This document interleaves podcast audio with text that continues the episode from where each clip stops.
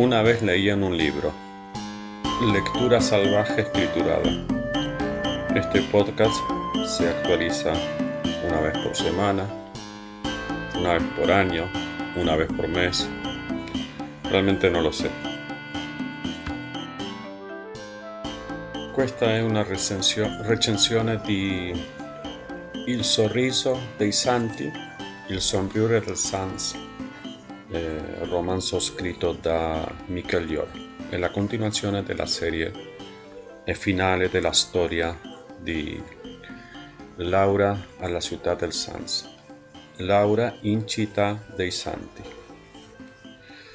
Sono passati quattro anni e Laura decide di tornare a casa con suo marito, un porco che appena la vede decide di scoparla mille volte fino all'alba.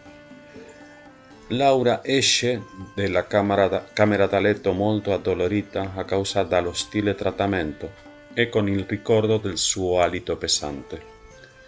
Laura, purtroppo, non ha preso male questa tortura, che è normale perché il personaggio è morto. Laura, l'autore, ha ucciso Laura e i morti non sentono niente per scontato.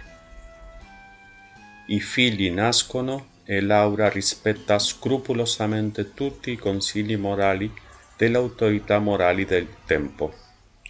La trama crolla. Neanche l'autore ne mostra troppo interesse. I conflitti non sono tali perché sono irresolvibili. Gli anni passano come un sospiro. Ci si raccontano che il porco, il marito, non cambia niente fino a quando muore e ci, e ci raccontano ciò nel bel mezzo del, romance, del romanzo.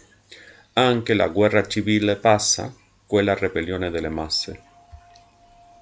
Ho fatto molta fatica a leggere questo romanzo, che purtroppo è abbastanza breve. Laura gira e gira e ritorna sempre allo stesso posto.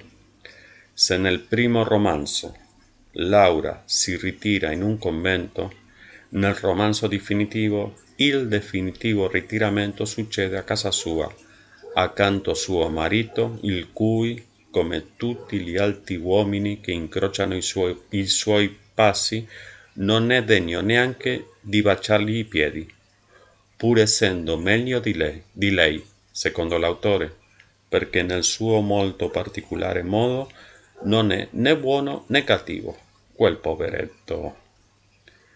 Teresa e Laura, le due cognate, continuano le loro vite come si può. Loro si sanno e si sentono cattive e non, meri- e non meritando nessuna pietà. La loro morale è a pezzi. Il loro peggior peccato è quello di non amare un uomo, lo stesso della vedova Oriol, che lo rivela Laura in una delle ultime chiacchierate con la protagonista. La tristezza e l'umiliazione paralizzano gli uomini, però infondono forza alle donne in questo romanzo. Purtroppo la storia di Laura non può essere più funeraria perché Laura è morta, è un automata che vive a suo modo per gli altri.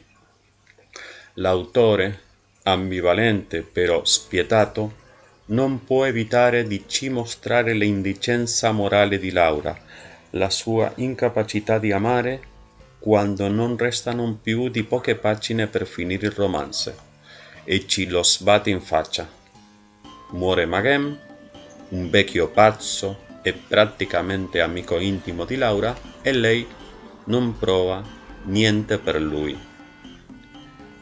C'è chi dice che Il sorriso dei santi è stato un tentativo di Michel Yor per ringraziarsi con quelli offesi da Laura in Città dei Santi, il primo romanzo della serie. Può darsi, è difficile, è difficile collocarsi nella prospettiva dell'epoca, quindi chi lo sa. Trasformare Laura in una sorta della peggiore, picciore di tutte, forse ha funzionato in questo modo.